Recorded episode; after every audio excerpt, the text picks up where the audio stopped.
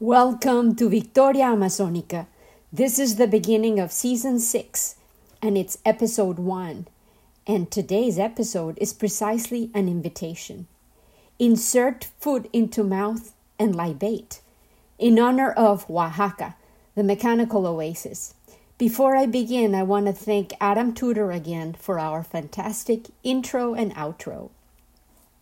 Welcome, dear friend. It feels so good to be back with the energy of a new beginning and a clear vision of the future.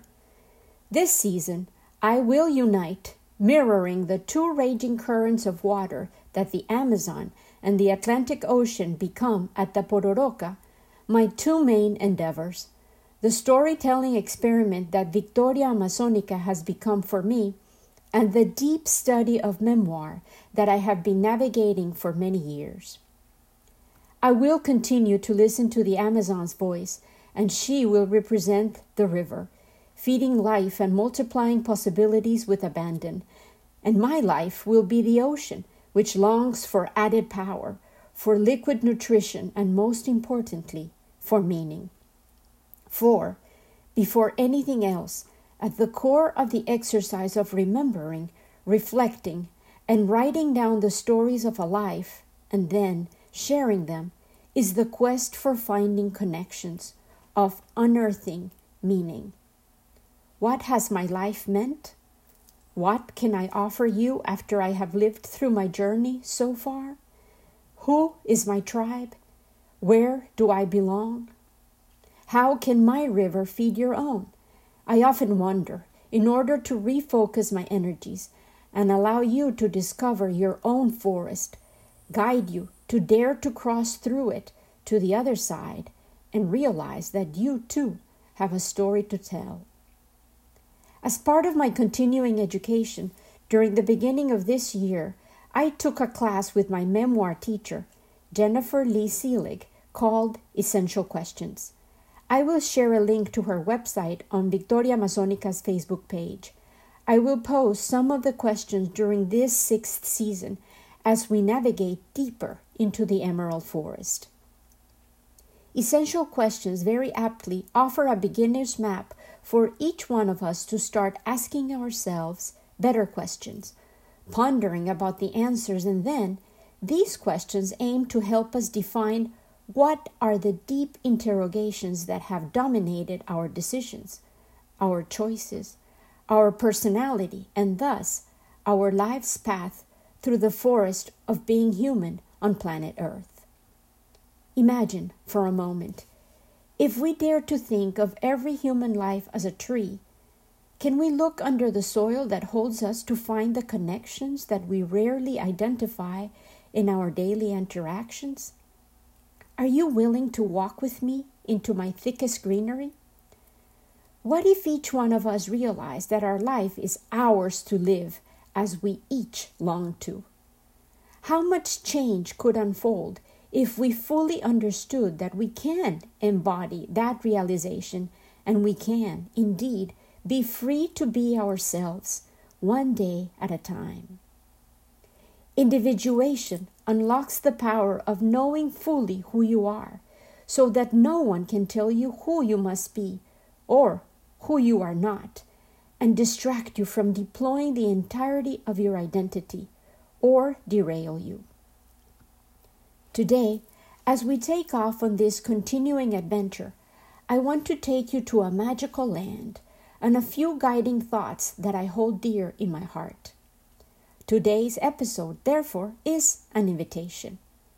Insert foot into mouth and libate in honor of Oaxaca, the mechanical oasis.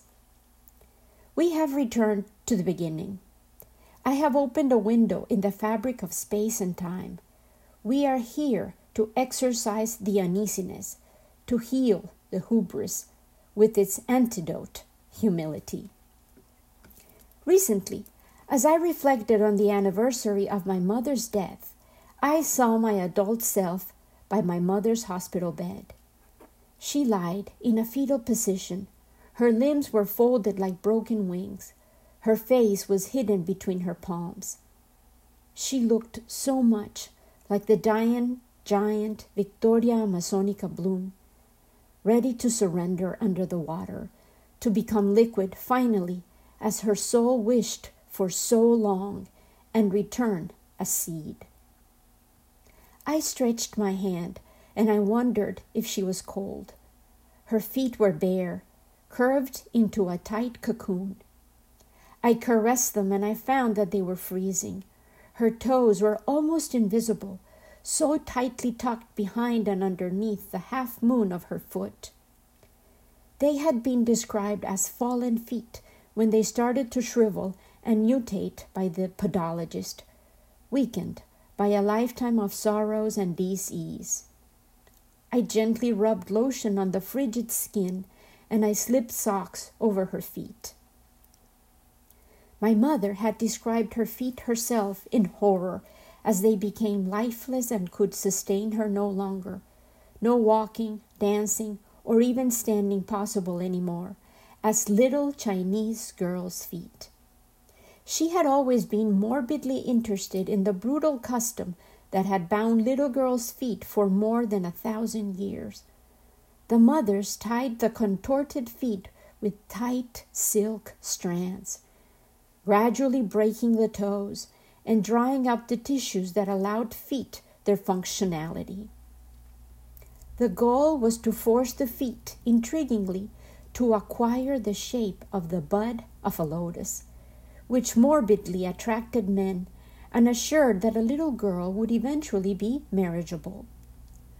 The girls were supposed to walk on the tightly wrapped atrophied appendages in order to further shrink the feet arch the instep, and create a deep cleft under the arch. Parallelly, my mother's feet had been bound and made to fall into submission by arthritis, a thwarting environment, and sadness. Yet, Maria del Pilar Uribe had managed to make those feet serve her well for more than seven decades. They held her up as she bloomed in infancy, opening white like the giant lilies, innocent and intensely curious and alive. They revealed to her the delights of dancing, swimming and running and playing basketball like a fire ant, given that she was short and fast. Those feet even managed to learn to walk again, led by her fierce determination after her pelvis was broken in a train accident at 12 years of age. That brutal train crash, the lethal encounter of flesh versus metal, took her over the threshold into death and back. So insistent her spirit remained on holding on to life. Those eager feet led Maria del Pilar to find books and words as her saving graces and best friends. She was led by her book loving soul, and she found teaching as a vocation and oratory as her passion. Those flexible feet also complied and fit into high heels when Maria del Pilar longed to look taller and dazzle, becoming a pink bloom in plenitude, earning her the admiring and yet so offensive nickname of the monument to fresh flesh, so revealing of our Colombian values. Maria del Pilar Uribe sauntered down the aisle, stubbornly and unknowingly, committing to a loveless marriage seasoned by betrayal and neglect. She matured through her travails, and her feet led her to higher learning, where literature opened her new paths for her and eventually for her daughters. In maturity, just like the magenta lily bloom in her second day of glory, she kept unfolding her petals to reveal new facets of self knowledge and endurance. Then insert foot into mouth. Along came I, the firstborn, in 1969, 54 years ago. This is a chapter that we will explore soon in Victoria Amazonica, my birth. I distinctly seemed intent on honoring the admonition insert foot into mouth. As a child, I had no filters or dimmer switches. I talked early and abundantly. I called things as I saw them and incessantly asked questions that beg answers. I pointed out connections that others wanted muted, and I defied expectations. I was called imprudent, defiant, embarrassing. So, when my own daughter, Susanna, came along, I was in for an education. Susie, she who is sparse with words, deep flowing water that rarely is audible, has been a teacher and a never ending source of wonder in my life. Susie Lopera is now 30 years of age, a married woman, and she has just opened her own art teaching studio. Susie possesses hands that sculpt wonders and delights in teaching others how to discover their own creativity and artistry. Susie also polishes words before she utters them like a jeweler. Susie Lopera gradually has become my humility teacher, and the education is ongoing. At 15 years of age, when my mother started losing mobility, Susie started creating a collection of foot inspired clay artwork that is still growing. I was served a cup or two of libation, served in a foot shaped drinking vessel, literally and figuratively, and I am still decanting the flavors. For her foot inspired collection during her college years, Susie initially created a tower of feet life sized, stacked one on top of the other, and I interpreted ancestors. She then created animals with human feet ducks, ostriches, and owls, which I believe represent her own spirit, a soul who is wise beyond her years, yet traverses our shared reality on human feet, the anchors of human vulnerability. Susie's hands also painted a giant canvas with a pair of feet at the core, one large, female, with bright red toenails, and a tiny baby foot alongside it. Swirls, tendrils, and golden spirals covered the canvas, ultimately uniting the mother and the child's feet. And then came the rhyton, the drinking vessel in the shape of a foot that she proposed in her exhibit description and here I quote, would be passed around in an imaginary ceremony of reflection on embarrassing things you have said. As I sipped from the delicately crafted foot, I found traces of the sweetness of humility. I tasted awareness, the warmth of connection, and the lingering scent of the hope of transcendence, all swirling on my tongue in glimmering glory. I also saw in my mind's stage the invisible threads that were stretched between my mother's fallen feet, the lotus cocoons, to the fibers that led to my gradual evolution and deployment of filters, light dimmers, and timers, which have appeared in order to calibrate the tremendous power of written and spoken words throughout my ongoing education, tied to the feet and wonders of Susie's creations. Today, I still rejoice at the fact that I can, in fact, gently place the tip of my daughter's clay foot in my mouth and my libate.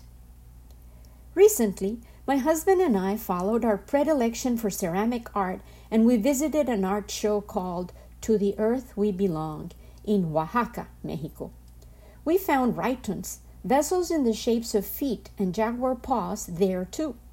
The exhibit honored the ancestral tradition of pottery making in the area and detailed the many specific shapes and utilitarian purposes that had inspired the creations for centuries. A specific method called Comala had been implemented during the previous five years by an artists collective which curated the show to highlight the local ways of being and doing. Comala learning is done communally with a four stage process called La Montaña, the mountain, which consists of community, clay, the work, and the future horizon.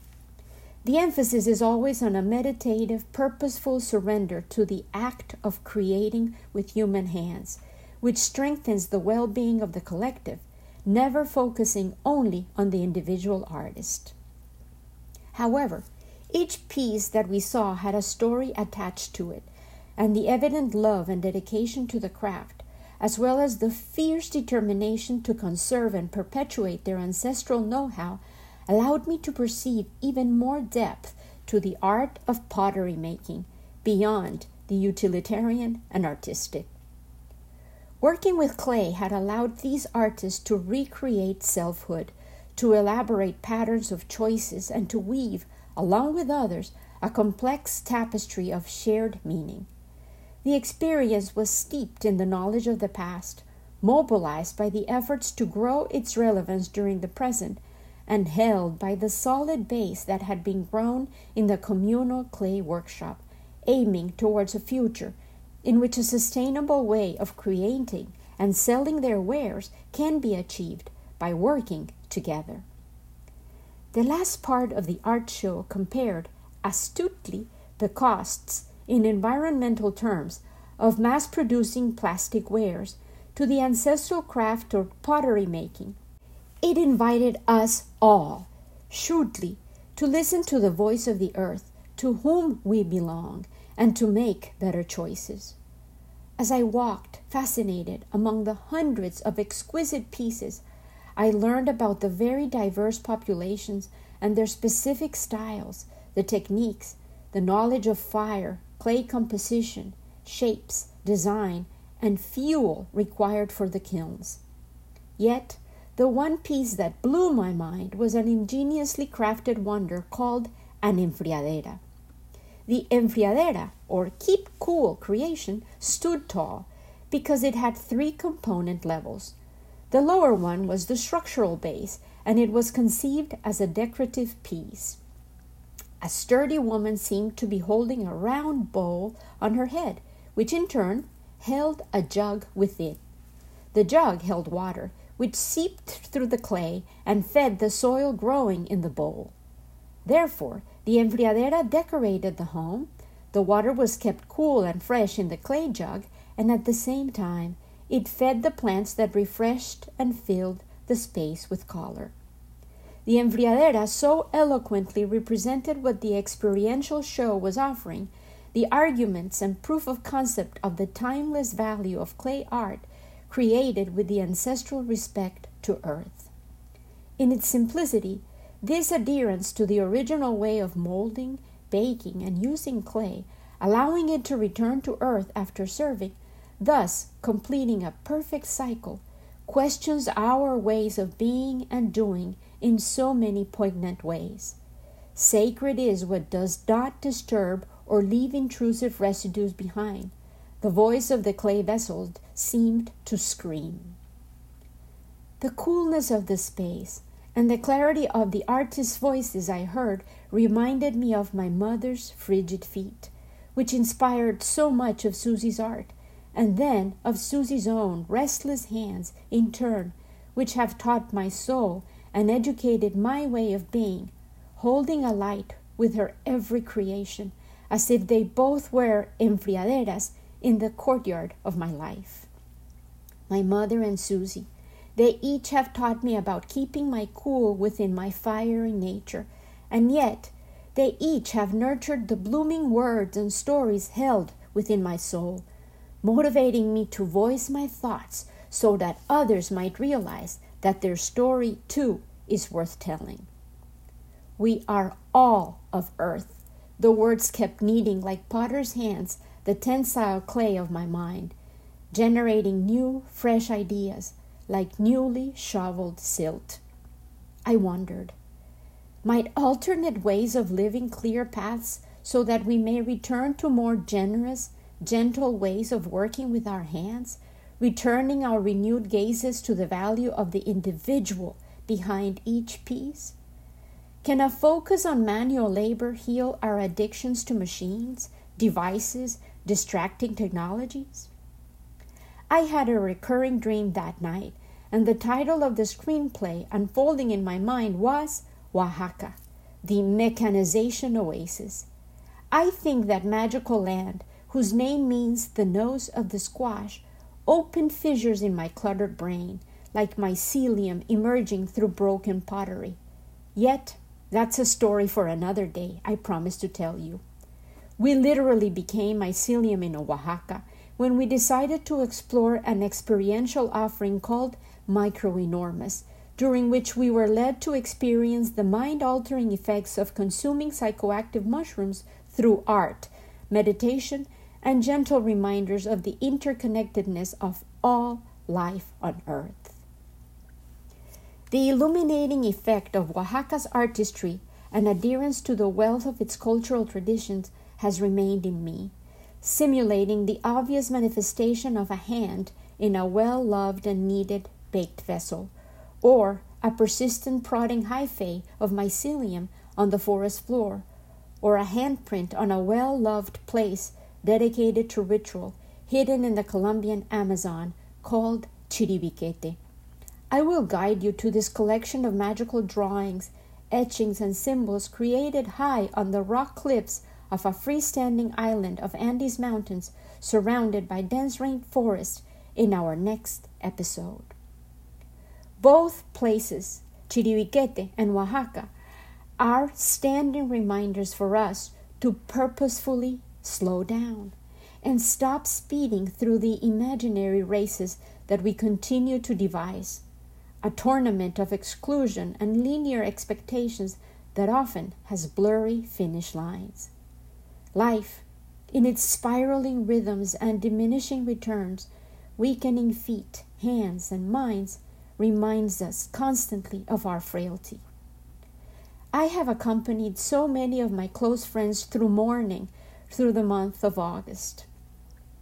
Being reminded of our mortality invites us to remain aware of the fact that our bodies are, undoubtedly, breakable vessels, and though we may one day be libating and rejoicing, the truth remains. Our days are finite, like those of any clay pot, even the fanciest one. So today, I invite you. Let's raise the proverbial foot into mouth together and libate. Throughout this season, I will continue to share the distilled juice of my life experiences and offer them as sacrifice in honor of the words that await in cocoons inside each one of us, the stories that long to be molded like clay to be baked in the kiln of life, our communal laboratory, and then to serve so that others may learn from our broken pots and occasional successful creations to mold their own authentic vessels with the reliable help of generous ancestors. Remember, dear earthling, to earth we belong. Let's create within our own hearts and with our own hands oasis of mechanization. With love, always, Lina.